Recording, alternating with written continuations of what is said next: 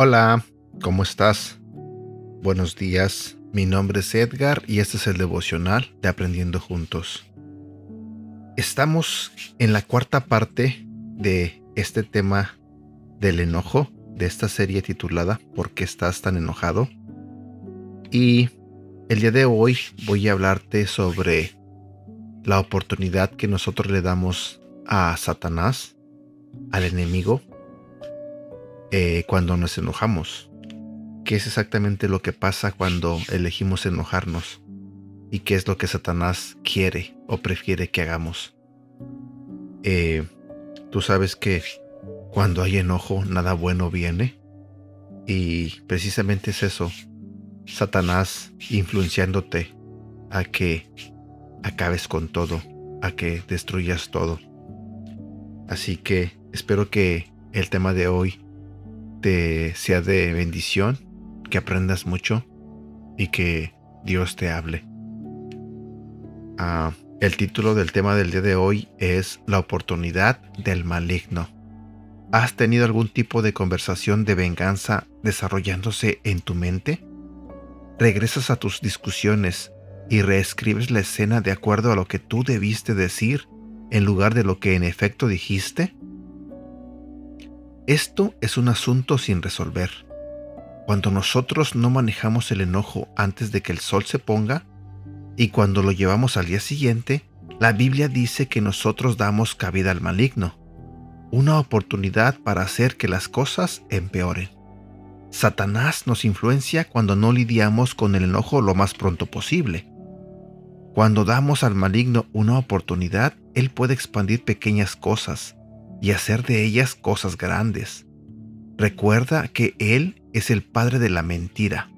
Viene para robar, matar y destruir cuando elegimos llevar nuestro enojo al día siguiente. Permitimos a Satanás herir nuestra relación con Dios, con otros y con nosotros mismos. ¿Cuál es el consejo de Dios al respecto? Primero, diariamente resuelve tu enojo no permitas que el sol se ponga mientras todavía estás enojado. Supéralo tan pronto como te sea posible. Recuerda que pequeños ladrillos construyen paredes grandes. Esas paredes nos separan de Dios y de los demás. En segundo lugar, elige perdonar. En el libro de Efesios leemos, abandonen toda amargura, ira y enojo, gritos y calumnias y toda forma de malicia. Más bien, sean bondadosos y compasivos unos con otros y perdónense mutuamente, así como Dios los perdonó a ustedes en Cristo. Nosotros podemos perdonar porque hemos sido perdonados. Pensamiento del día. Elige perdonar diariamente.